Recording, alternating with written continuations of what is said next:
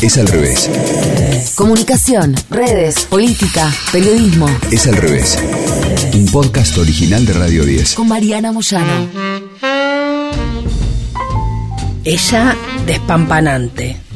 Entra directamente a la casa de él, se acuesta en la cama y le pregunta a él si tiene algo para pegarle. El tipo se queda helado. Le dijo que de ninguna manera iba a hacerle algo a ella. Terminaron durmiendo los dos, cada uno mirando para un lado diferente. Ella está obsesionada con los músicos. Músico que ve, músico que le pone like. Finalmente, una cita con un guitarrista. Van a su casa. Cuando vuelve del baño a la mañana siguiente, se lo encuentra sentado en la cama, desnudo, mirando a la ventana. Le pregunta qué le pasa. Él le señala y le dice que está buscando un fantasma. Ella se viste desesperada para rajar de ahí y él le pide que no, que se quede, así buscan juntos el fantasma. Él se hace un perfil porque quería aprovechar una oferta de pizza. No tenía con quién ir. Entonces empezó a poner que quería ir a comer pizza. Nadie le daba bolilla. Finalmente una chica le dice que sí, van a comer. Él se comió tres pizzas, ella nada, terminó. Venía él hablando con una chica durante un tiempo que había conocido en la aplicación, pero las fotos que le mandaba siempre estaban o de perfil o medio de atrás o borrosas. No la terminó reconociendo. Un día se encuentran.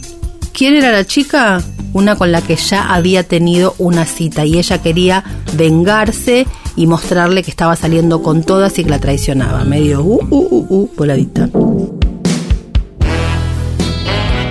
Se conocen por la aplicación, empiezan a salir, un día se ven, van caminando, él le invita a caminar por el parque, la deja en el medio y se va a correr.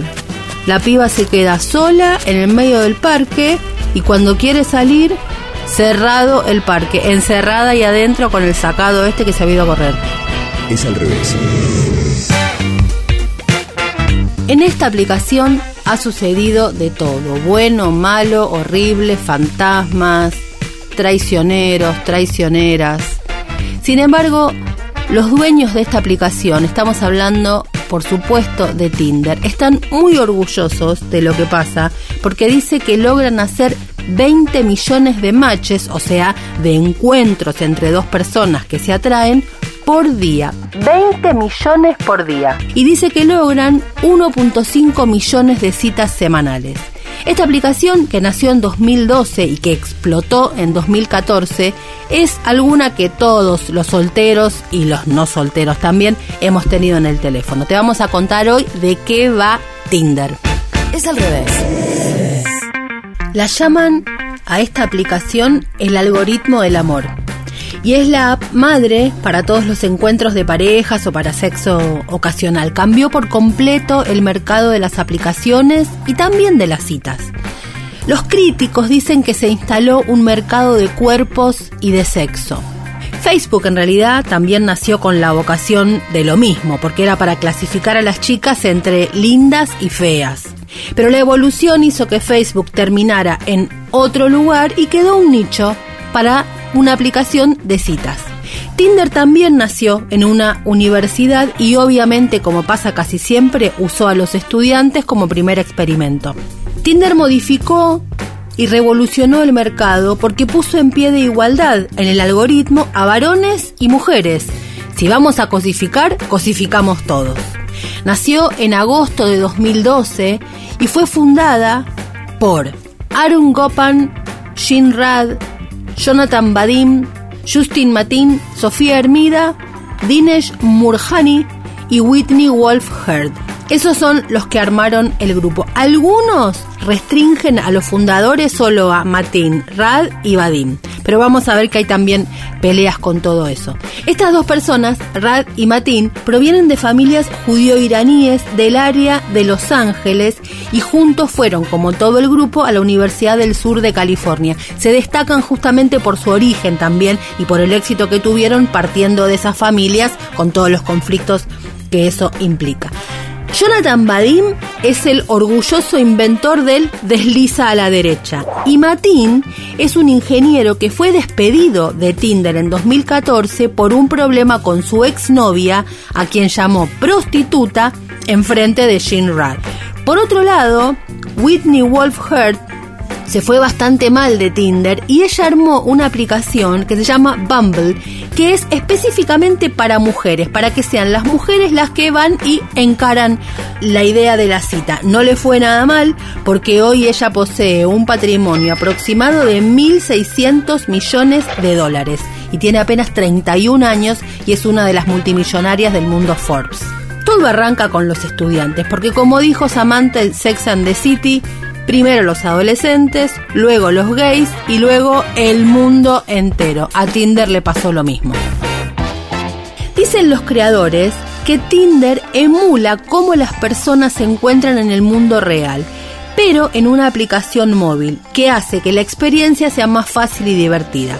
Deslizar el dedo a la derecha es el equivalente digital a hacer contacto visual con alguien en otro lado de la habitación.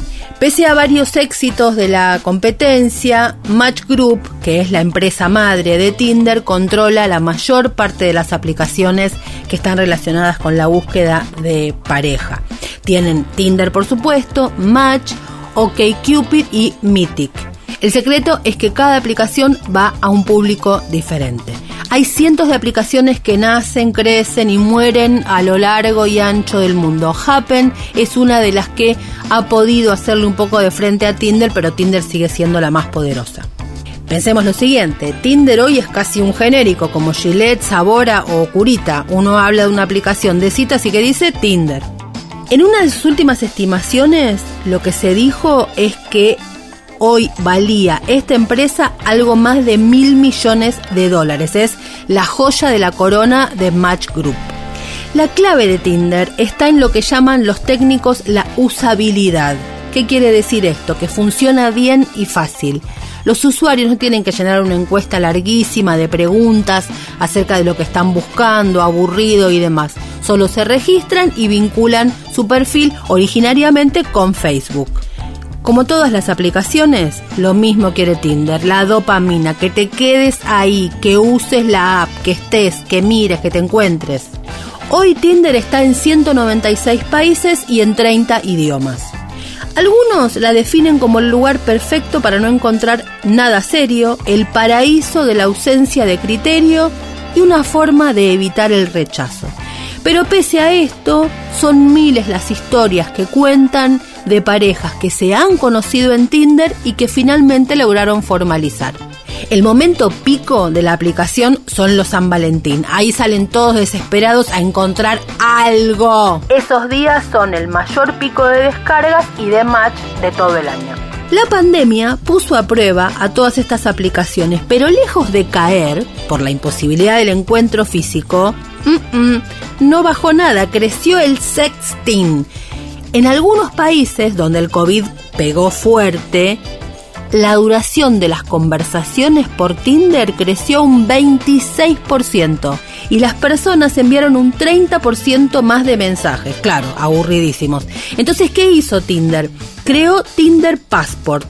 Es una faceta de la aplicación que ¿qué hace que los usuarios puedan navegar por diferentes países del mundo y tratar de encontrarse con usuarios del extranjero. Esto se disparó en menores de 35 años. Según el Wall Street Journal, las aplicaciones de citas vieron un crecimiento enorme durante la pandemia. Bumble, esta aplicación para chicas que hizo una de las creadores de Tinder, creció un 10.9%, Match, que es esta otra, un 10.1% y Tinder un 15% más, siendo por supuesto la aplicación favorita. Es al revés. Jan Rad, el principal, la cara visible de los creadores, dijo que creó Tinder. ¿Por qué? Por él, por sus propias necesidades. Él lo que decía era esto, que cuando vos estabas en un lugar y querías conocer a alguien, primero tenías que lograr a ver si el otro gustaba de vos, si se interesaba en vos. Él lo que dice es que eso detiene a las personas. El like despeja toda duda Y por eso lo que él plantea es que Tinder lo que hace es hacernos pasar a la etapa siguiente. ¿Será así? En octubre de 2015, Tinder lanzó la función Super Like en todo el mundo. Esto lo que permite es que los usuarios que no pagan puedan dar un me gusta a un perfil cada 24 horas de forma gratuita. Los usuarios de Tinder Plus pueden usar hasta 5 super likes al día.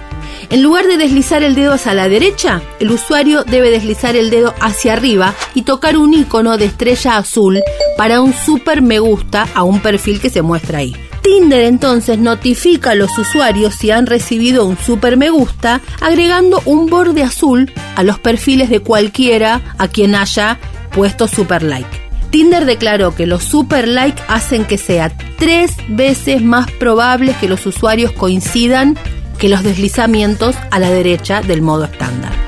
Para el 2007, la app ya permitía sincronizar, además de Facebook, Instagram y Spotify, con la aplicación Tinder. Añadieron la opción Tinder Gold, que es un poquito más de plus, y un año más tarde la opción Feed, que surgió con el fin de poder ver la actividad de las personas con las cuales el usuario había hecho match.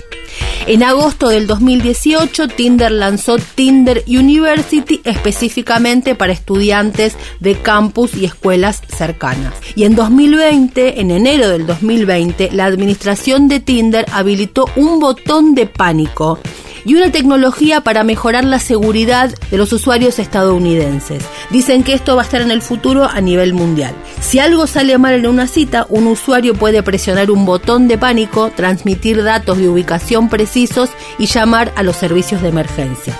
Además, otra función que pusieron es que antes de la reunión los usuarios deben tomarse una selfie para demostrar que sus fotos en los perfiles de Tinder coinciden con las identidades reales. Hay por supuesto muchas más aplicaciones para citas y para encuentros casuales.